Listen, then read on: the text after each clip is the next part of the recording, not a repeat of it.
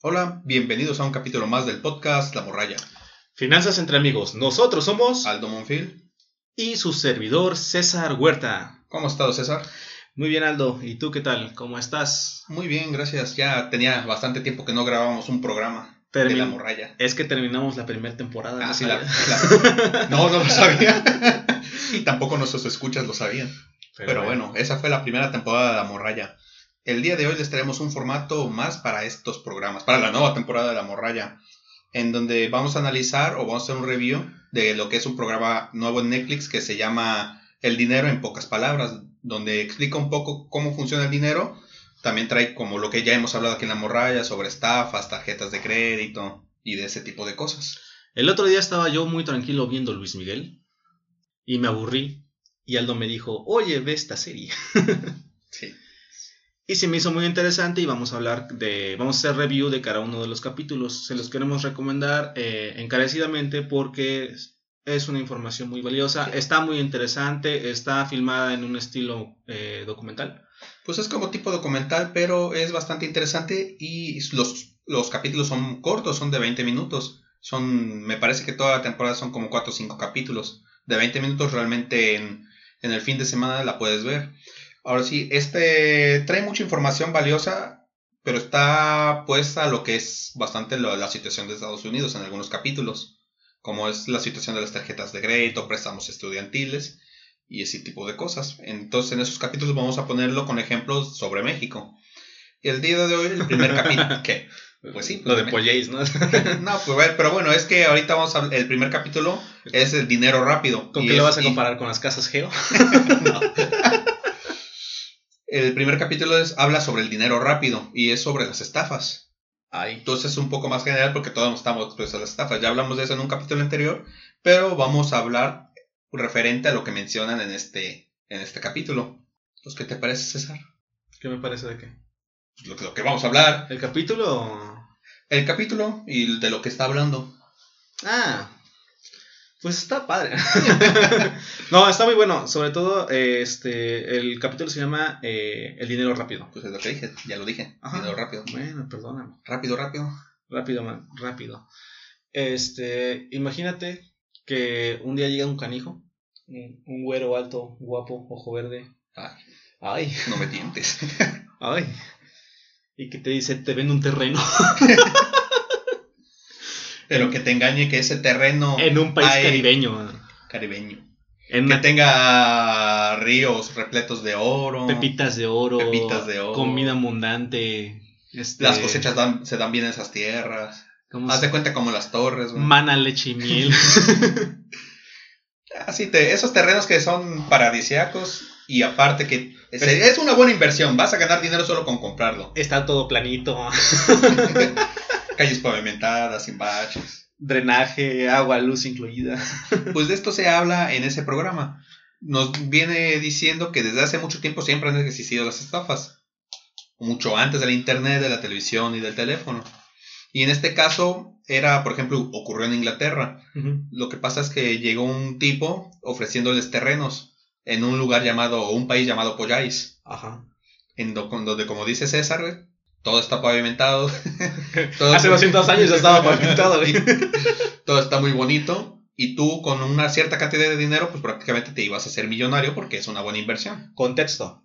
Eh, no, no es como la canción, en los años 1600, no, eran 1800. Y Mm. toda América se estaba independiza- independizando. Entonces Surgieron venían surgiendo nuevas naciones. En, en ese momento, eh, el viejo mundo, Europa, era consciente de que había nuevas oportunidades en estos nuevos países porque estaban en vías de desarrollo y obviamente si tú invertías temprano en estas nuevas tierras te podías hacer rico. Pues sí, había, más terrenos. y estaba esta parte del el espíritu aventurero para ir a conquistar el nuevo mundo. Y llega una persona que te dice que hay oro en el río que se puede recoger así de Estilo las aventura, manos. pero también es la ambición, porque siempre es todo esto surge de que quieres obtener siempre más dinero. Eso Y mismo. las personas se aprovechan de eso. Y te lo pinta muy bonito y les está diciendo lo que la gente quiere escuchar. Era, por eso te digo, es muy importante el contexto porque la gente en ese momento quería generar dinero lo más pronto posible y lo que estaba en auge era esta parte de este bueno de los nuevos países y las nuevas oportunidades que estaban generando porque en nuestro país ya no hay oportunidades te lo piden que en nuestro país ya no hay oportunidades pero mira acá este país es nuevo se acaban de independizar haya más oportunidades vente para acá compra y pues luego resulta que ni siquiera el país existía cuál era el problema que el país no existía o sea y en ese tiempo tenían menos acceso a la información qué pasó con este señor que en ese entonces se ganó el equivalente a lo que hoy serían 20 millones de dólares. Bastante. Y de la nada desapareció. y en ese tiempo era más fácil también. ¿Se te hace familiar eso? Aunque también era más fácil que te lincharan. No, no, yo digo que no. sí. Pero bueno. Pero esa es una de las partes que, que habla este capítulo, la forma en cómo la gente se va aprovechando de las demás personas y que no solamente es ahorita las estafas que ya habíamos hablado, por ejemplo, de esquema Ponzi que sí recuerdas lo que es el esquema Ponzi. Oh, claro que sí. Mira, Aldo, ven, yo te invito y dentro de 90 días tú me das 100 pesos y yo te regreso 200 pesos. Sí, ese bonito? Ese esquema en donde tú das dinero y te van a multiplicar tu cantidad de dinero en tantos días. Te regreso el 100% de tu inversión en tan solo 90 días. Y es que prácticamente eso es, tú vas agarrando dinero a otras personas para pegar, pagarle a los primeros que, que te dieron dinero. Cuando... Así se va haciendo la red y es un esquema que puede durar años cuando termina eso? Cuando muchas personas al mismo tiempo quieren cobrar su dinero y ya no hay dinero para que se les pague. Entonces sale corriendo. Entonces cuando huye. Igual hablamos del esquema piramidal y del multinivel. Sí, que son, que se debe de tener, porque tiene ciertas diferencias y no se debe confundir. En el piramidal se va obteniendo dinero de la gente que vas metiendo a esa pirámide y es cuando va creciendo y así van obteniendo sus ganancias. El problema es que la piramidal vence cuando ya no puedes meter a más gente. Ahí es cuando esa se derrumba. Ahí es como, como se muere. Y la multinivel, el negocio está en meter más personas. Pues es como cierto sistema. Es como tienes muy relacionado a multinivel piramidal porque tienes que meter gente. Pero, ya empiezan a ver, en multinivel empieza a haber productos. Pero, pero tienen. entre comillas, productos. El que está arriba de la pirámide tiene doble ingreso porque venden esos productos milagro que en sí no son muy convenientes o no dan muy buenos resultados y aparte de que están ingresando a nuevas personas constantemente y es como se van haciendo este de ingresos. Pues estos esquemas. Pero por ejemplo empieza a ver entre comillas productos porque no hay un producto físico sino que son como tipos cursos y ya de ahí también viene lo que es luego el marketing digital, o era network marketing, que ya hay un producto de por medio, tú lo vas ofreciendo, pero realmente el producto no es tan bueno y de lo que vas ganando es de meter a más gente a vender ese producto. Así es. Que muchas veces nos hemos encontrado en Facebook, personas que nos invitan a, a comprar este producto y si no a, unirnos a vender ese producto porque de ahí vamos a sacar una nueva fuente de ingresos. Y mete a tu mamá, mete a tu tía, mete a tu abuelita y todos juntos son... Ahí te, dan el mote de empresario tal, ¿no? sí. Y aquí hay una, hasta cierta, de cierta manera, una trampa porque normalmente todos estos negocios... Una trampa maldita. hasta cierto punto puedes llegar a tener ingresos porque normalmente es a tu familia la que metes. Y ves un incremento de tus ingresos rápido porque todos te compraron. Pero una vez que tu familia ya te compró y ya no te vuelve a comprar es cuando ves que no vas a poder vender nada. O no. Entonces ahí cuando caes, lo único que querían es que atrajeras a tu familia. Rayos.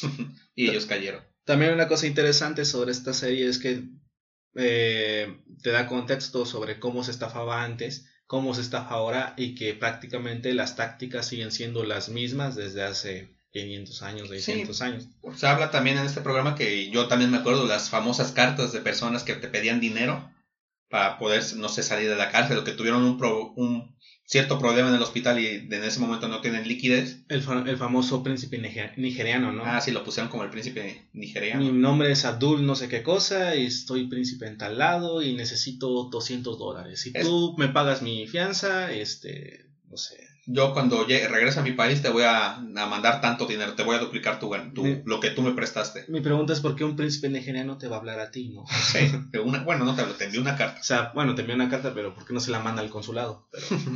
pues es que pues, hay mucha gente que cae con eso.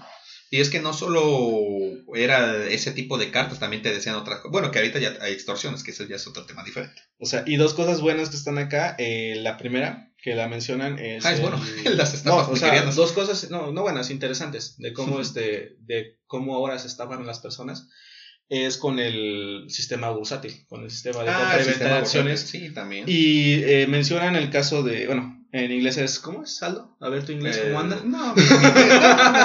Estás viendo que no puedo pronunciar bien el español, pero es Pump Down Down. Punk. Punk and dumb. Ah, ¡Ay! no lo sé. Y hoy no tenemos al Daniel para que nos diga si estamos bien. Ah, el, el. Daniel cuando se necesita nunca está. Es como el gobierno. bueno, es inflar y vender. Sí. ¿Qué pasa aquí? ¿Te acuerdas de lo de GameStop? El- hace dos meses. Sí, ¿Tres que meses? quedamos que íbamos a hablar y nunca hablamos. Ay. bueno, explica eso.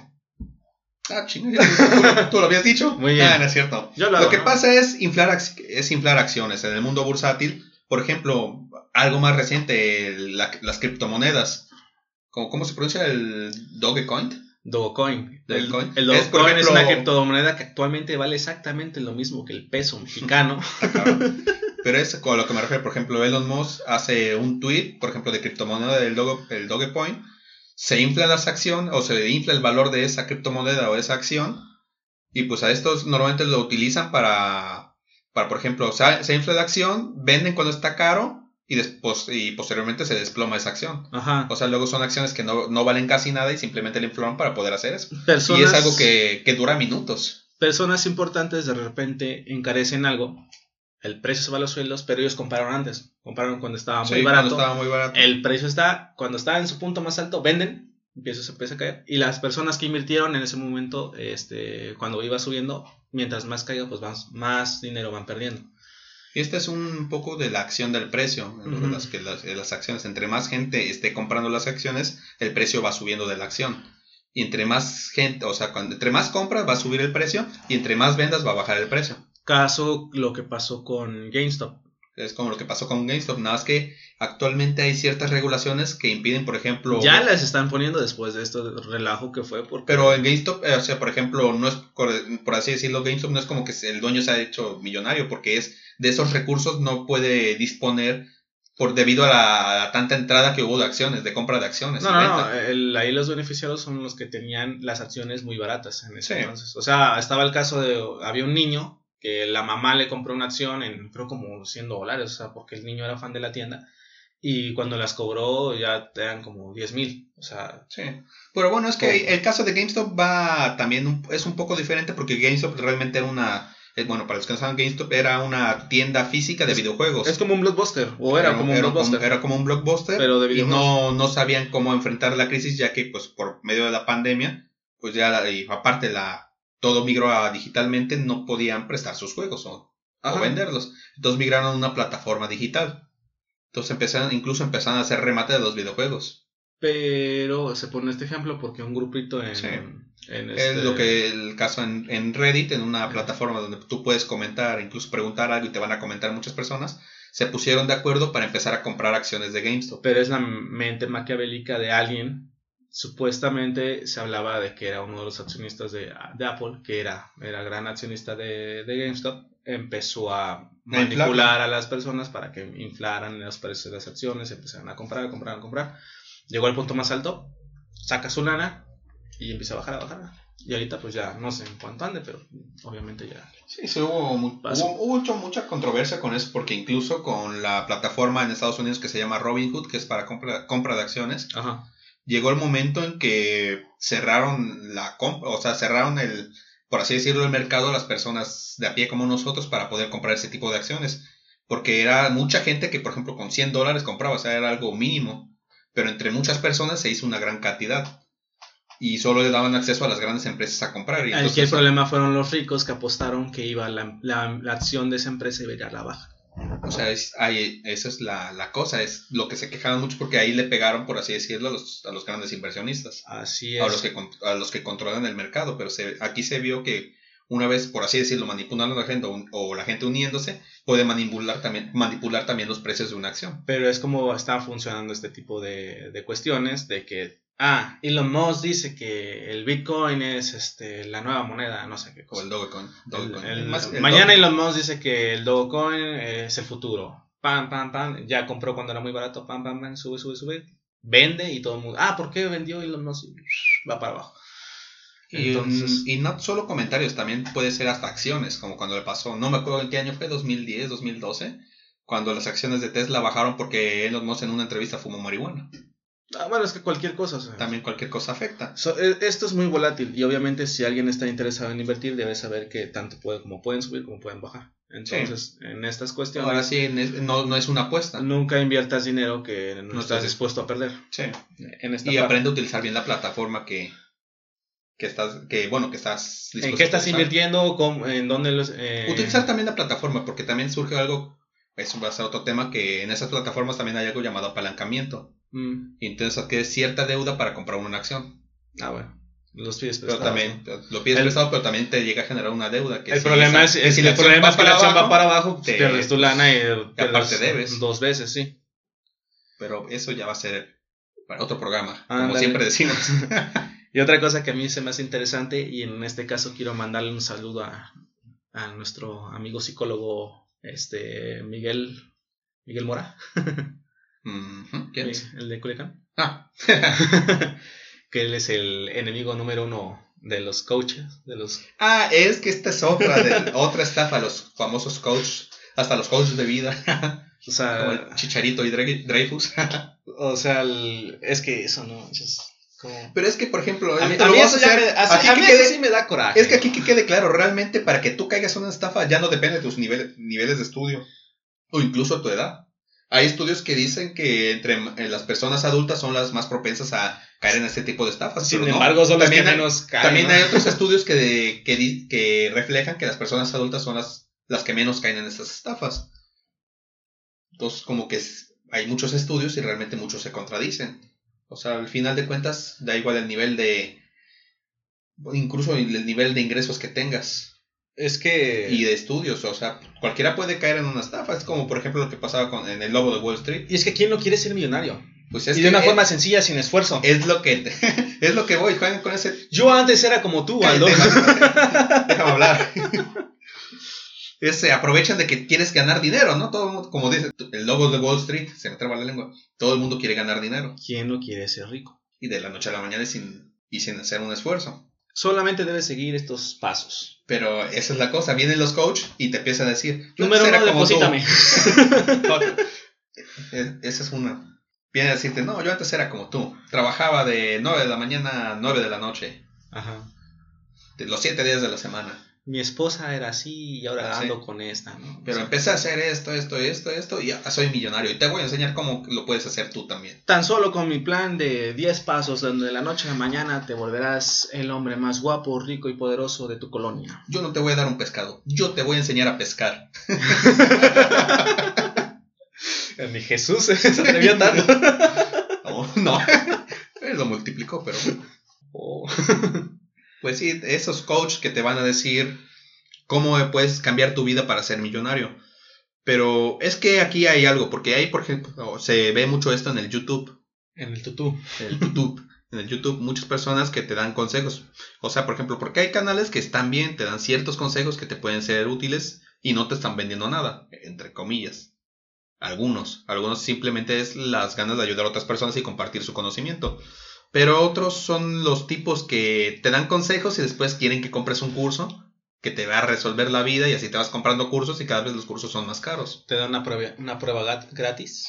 Una prueba gratis. Ahí pone el ejemplo de un, no me acuerdo si es chino, que sí me, me aparecieron algunas veces sus anuncios, ya con subtítulos, Ajá. en donde dice que él siempre ha sido emprendedor y estuvo en la quiebra y siempre trató de emprender, hasta que finalmente obtuvo el secreto para que sus negocios fueran prósperos y él te quiere compartir esos negocios, esos secretos.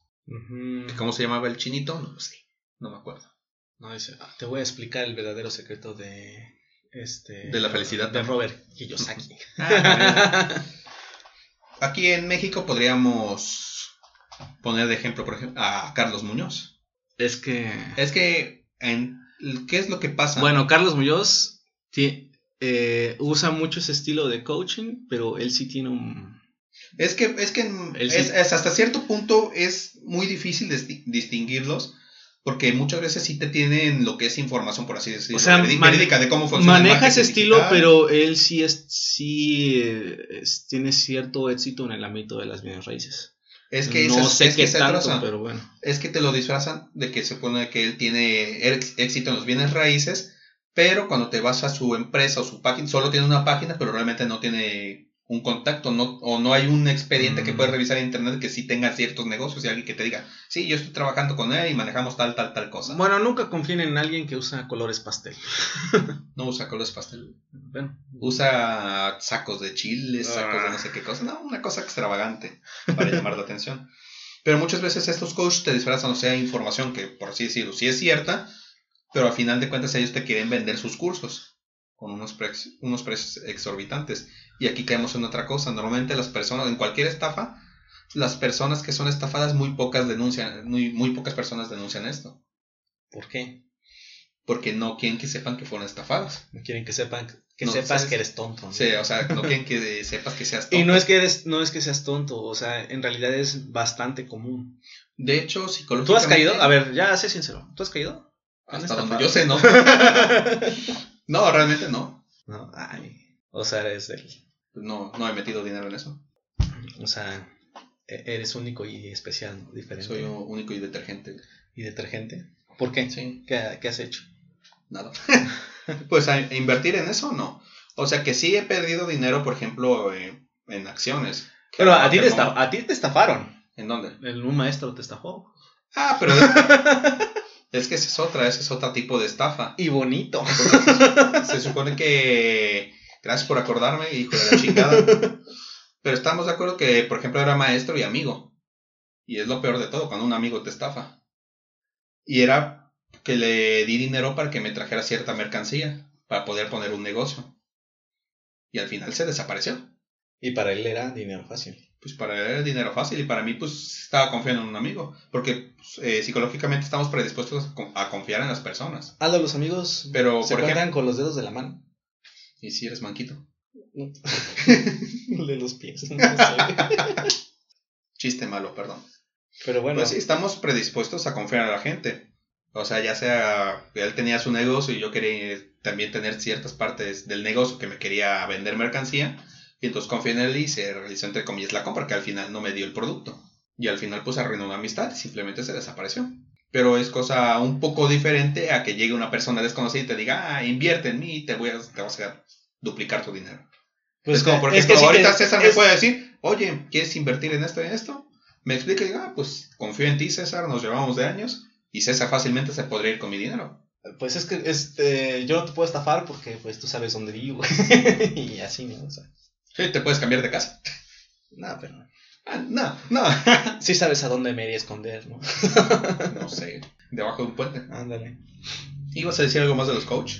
Eh, Es que, es que ah, en tu caso sí fue, sí fue muy parecido, ¿no? O sea, esa estrategia de que él se vendió como una persona que era bastante confiable, como los coach, él se vendió como una persona que era de éxito, como los coach. Y No se vendió como una sí, persona de éxito. Sí, sí, sí, sí, Se sí, vendió como no, que tenía el sí, negocio. Yo no ajá, confiaba en él como, por ejemplo, de, de que, ah, es que él es un chingón para los negocios. Me dijo, no, pues, por ejemplo, No, pero sí, Como- sí se vendió como una persona. Decía, no, es que yo tengo muy. Se vendió como una persona confiable, con éxito y este y solvente. Porque te dijo, yo voy de tal fecha porque tengo que ir a ver no sé qué cosa. Tú dame la lana y yo este te traigo todo el, el lunes. el lunes, y que todavía teníamos Ajá, clases. Y aparte, este, te decía, mira, yo tengo mi despacho contable y aparte doy clases soy asesor acá y entonces fue como... Que eso, bueno, eso es cuando te presentas con, por ejemplo, porque fue maestro. Y esa es una cosa también complicada porque también llegan a ciertas instituciones. Por eso mismo. Pero cuántas veces no estas personas este, se relacionan con ciertas instituciones y la institución queda mal. Pues esa es otra. También las personas, las instituciones tienen que tener cuidado con, con quién contratan. El caso del chicharito quedó mal el West Ham, ¿no?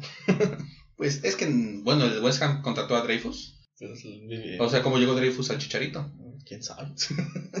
Porque, bueno, porque casi prácticamente por cualquier persona puede ser estafado. Por tu amigo, por tu primo, por familiares puede ser estafado. Así es. Y no es que, y no tiene nada que ver, como mencionabas, que te van a estafar no porque seas tonto, no por tu nivel de estudios, no por tus ingresos. Eh, se están haciendo, bueno, en el programa mencionan diferentes estudios donde tratan de buscar el perfil de una persona que es propensa a ser estafada. Y no lo hay. No hay un perfil. O sea, cualquiera, eh, cualquiera puede ser estafado. E inclusive eh, hace mención del caso este de Bernie Madoff, que fue el que eh, volvió con el esquema Ponzi en Wall Street. Esta persona pues falleció este año me parece. Sí. Y gente en Wall Street que son personas con buen ingreso económico, eh, graduados de, ¿qué te gustan? Harvard, Yale, no sé, universidades importantes en Estados Unidos, fueron, fueron estafados por estas personas. Sí. ¿Por qué? Porque simplemente este, tenía características que les generaba confianza, misma etnia religiosa, mismo estilo de vida, una persona que tenía éxito comprobado y les había prometido entre el 15 y el 10% de rendimiento, no me acuerdo si al mes o al año, de lo, que, lo que ellos este, aportaran. Y es que en algunos de esos casos de, de, esas estafas también las primeras o los primeros meses en algunas que te van a dar rendimientos sí te dan el dinero. Y es como empiezan a pescarte y empiezan a que tú atraigas a más gente. Te van lavando el coco y sin embargo la gente perdió sus ahorros, la gente perdió su dinero. ¿Y sabes quién más lo perdió? El del, ¿cómo se llama el del libro? ah, el de, no me acuerdo, es un libro que habla, habla sobre la credulidad de la gente a ser estafada. Y lo peor de todo es que, el que habla sobre eso, el que escribió el libro fue estafado por este de... Por este Bernie. no, Bernard Madoff, ¿no? Ajá, por Bernie que, Madoff. Que utilizó la, el esquema Ponzi. Él, él invirtió con Bernie y perdió sus ahorros. Y lo más chistoso es que un, fue un día después de que se publicó su libro de la credulidad, surgió esta estafa, que es, bueno, se dio a conocer que él estafó. Entonces es irónico. O sea, realmente estas personas muchas veces se valen de tu confianza, ya sea a nivel empresarial o a nivel personal como una amistad. Conclusión de todo esto. Eh, todos queremos volvernos ricos. No hay persona que... Somos seres humanos, somos imperfectos. Y todos queremos más. Sí. A veces inclusive involuntariamente, ¿no? Eh, la, la, cuestión aquí es que esa sensación de, tú lo mencionabas mucho antes, ¿no? Lo de la prontitud, el querer las cosas en ese, Queremos las cosas rápido. Somos cortoplacistas. A eso nos hace susceptibles a tomar ciertos riesgos. A tomar ciertos riesgos y decisiones donde inclusive se puede perder todo el patrimonio que tú hayas generado durante años y por quererlo duplicar en poco tiempo, Se te va. Y es que, por ejemplo, o sea, por ejemplo, en mi caso fue una institución, por ejemplo, en la escuela, en la universidad, que ya era un maestro que ya se ya llevaba ahí, ya lo tenemos conocido como, ya lo habíamos visto desde hace como uno o dos años y nos dio hasta seis meses clases, que ya se nos conocíamos y entablamos amistad y al final pues resulté estafado, ¿no? Por un abuso de confianza. Pero esto también pasa con otras instituciones, como por ejemplo, no sé si escuchaste de esta plataforma donde inviertes para comprar acciones que se llama Bursanet. Eh, este no. Mm, que ha, ha, habido noticias de que esa es una plataforma fraudulenta, aunque me puse a investigarla y realmente está avalada por la Comisión Nacional. O sea, sí está avalada aquí en México. ¿Sí está avalada o está en proceso? no, está, está avalada. Es que hay una nueva que, este, que puedes invertir desde qué? ¿100 pesos? Pero todavía no está en el proceso de autorización. ¿Cuál? ¿De Bursanet? Mm, Porque Bursanet ahorita tiene una, una aplicación que se supone que rivaliza con los CETES, que se llama DIN. Mm. Que supone que vas a tener un poco más de ganancia que CETES, pero realmente al comparar la inflación y todo, realmente hasta CETES luego vienen sacando más dinero. Aunque son centavos. Sí, bueno, pues sí. Es cuestión de inflación. Entonces, muchas veces también estos se dejan guiar porque ah, empleados, por ejemplo, de de Bursanet o no solo empleados, o llegaban personas que se hacían pasar por empleados, te decían, oye, invierte en esto, mira, si estamos catalogados, pero por ejemplo, al ir a Bursanet o abrir una cuenta, realmente ellos te generan una cuenta, una porque es un banco Invercat. Entonces te generan una cuenta de débito donde tú vas a depositar ahí y vas a poder de ahí alimentar a Bursanet tu, tu dinero. Es lo que debe pasar, que es lo que hacía mucha gente o cómo los estafaban. Que yo llegaba a Aldo diciendo que era por de parte de Invercap y esto, y tú dame tu dinero y yo lo deposito. Perdón, es Actinver, no Invercar. O sea, tú no ibas a hacer el movimiento en el banco, yo lo iba a hacer por ti. Ok. Entonces ahí la estafa es que tú les dabas el dinero y pues ellos se iban con el dinero. ¿Y no te daban ningún recibo, factura? Pues daba igual lo que te dieran o no te daban de recibo porque ellos ya no trabajaban ahí o ni siquiera trabajaron. ¿Eran apócrifas? O sea, sí, o sea, son gente que luego se hacen pasar por ese tipo de instituciones. O si trabajan ahí, simplemente se, se van. Bueno, esto se aplica también a que mucha gente también quiere gente malintencionada también quiere lavar dinero. Y también esa gente malintencionada que quería lavar dinero también fue estafada de esa manera, que les dieron no sé, un millón de pesos y al final pues no se los depositaron. O sea, ni se lavó el dinero. Ni se lavó el dinero. bueno, al menos con ellos no. Entonces son ciertas regulaciones, tengan cuidado. Y bueno, prácticamente esto es lo que habla el primer capítulo de... Está bueno, ¿eh? O sea... Del dinero en pocas palabras. Yo, por ejemplo... en pocas palabras nos aventamos como media hora. Yo, por ejemplo, me, me recordó mucho esta parte de que, quieras o no, este, llega a cierta edad donde solitas aparecen estas cosas, ¿no? A mí me han invitado varias veces a las multinivel, a las piramidales. Pero es que, por ejemplo, esto explotó con diferentes nombres. También explotó mucho con internet, porque, por ejemplo, antes como que era un poco más difícil engañar, llegar a las personas para engañarlas. No que con el internet tienes una exposición, pues, a nivel mundial. El dropshipping. ah, no hablamos de, también hablan del dropshipping, ¿eh? eh no, bueno, el dropshipping es, ¿cómo era el dropshipping? No, o sea, es que va, va, junto con el coaching. O sea, te, enseñan a comprar muy barato en Amazon o algún este, Va referente a los cursos, porque por ejemplo, Para el dropshipping este, habla al ser más que nada intermediario. O sea, tú nunca vas a tener producto. Y sí, en Amazon podrías, por ejemplo, yo soy la página que te va a conectar con el comprador. Ahí tú te llevas una comisión por comprar. Que muchas veces, pues en internet hay varias formas de ganar dinero. Por ejemplo, dropshipping o por ejemplo el marketing digital que tú le hagas cierta mercadotecnia a un producto, también como se llama esto, marketing de referenciados, que también te dan una comisión. De afiliados. de afiliados por, por ofrecer un producto y tú tienes tu código y le dan clic a tu código, compran ese producto y te dan una comisión por haber ayudado. Mm, como lo de este Kawaii. ¿Cómo es? Ah, es que esta es otra estrategia, como lo que está utilizando ahorita. Kawaii. Se llama Kawaii, TikTok, que ahora ve, gana dinero viendo videos que realmente no vas a, vas a ganar una miseria viendo videos. Realmente con lo que ganas es atrayendo a más gente a, la plataforma. Yo lo he entrado en, en Kawaii. Este, ¿Hay publicidad aparte de? Eh, no, no hay publicidad. O sea, tú entras y nada más entras a, nada más entras a ver videos. Lo que quieren es que se siga promocionando lo que son la plataforma. después no sé cómo lo vayan a hacer, si vayan a meter más, vayan a meter publicidad. O vendan productos dentro, de... dentro de la plataforma o si vayan a vender tus datos de qué es lo que estás viendo. Oh, pues bueno, sí. Porque, sí, porque puedes poner comercial o puedes poner ciertos de como un review de un producto y al final, ah, mucha gente está viendo este producto y los comentarios son estos. Podría darse el caso en que vendan ese tipo de información para que sepan qué es lo que la gente quiere. Y bueno, así es, estamos nos salimos un poco del tema, que es los referenciados. Pero o sea que sí, son, hasta cierto punto son maneras de que puedes ganar dinero en Internet, pero lo que ellos te estafan es concursos para saber de eso y te lo venden que vas a ganar millones de dólares. Y que con ese curso te, vas, te va a solucionar la vida, cuando realmente pues el curso no, no vale nada. La noción del dinero rápido, del dinero fácil, de... Trabajar desde casa. Del mínimo esfuerzo. Trabaja una hora, dos horas desde tu casa. Del disfrutar, eh, ¿cómo es? Vivir la vida, ¿no? Vive la vida loca. Living la vida loca. Desde tu casa. Pero pues son, son, son varias cosas. La verdad está muy interesante. Este. Ya está. ¿Es una temporada? Es una temporada, cinco capítulos. Ya está toda. 20 minutos, la pueden ver en menos de dos horas. Regálense 20 minutitos. Y este. Y chequen, la, la verdad está muy buena.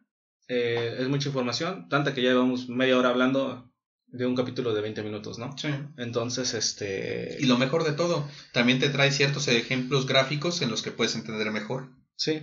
El capítulo está bastante entretenido. Y con mejor dicción que nosotros, ah, entonces... obviamente, y sin, perderse tanto. Ándale. Y que sin que se les trabe la lengua.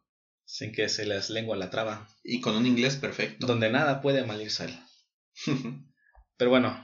Está en español, algunas cosas las dicen en inglés, pero tiene subtítulos, no se preocupen. Sale, vale. Sale. ¿Algo más que quieras agregar, César? No, este, chéquela. Vamos a hablar de cada uno de los capítulos. Este. Y nada más. Se despiden sus amigos de la morralla. Mi nombre es Alto Monfil. Yo soy César Huerta. Hasta luego. Hasta luego.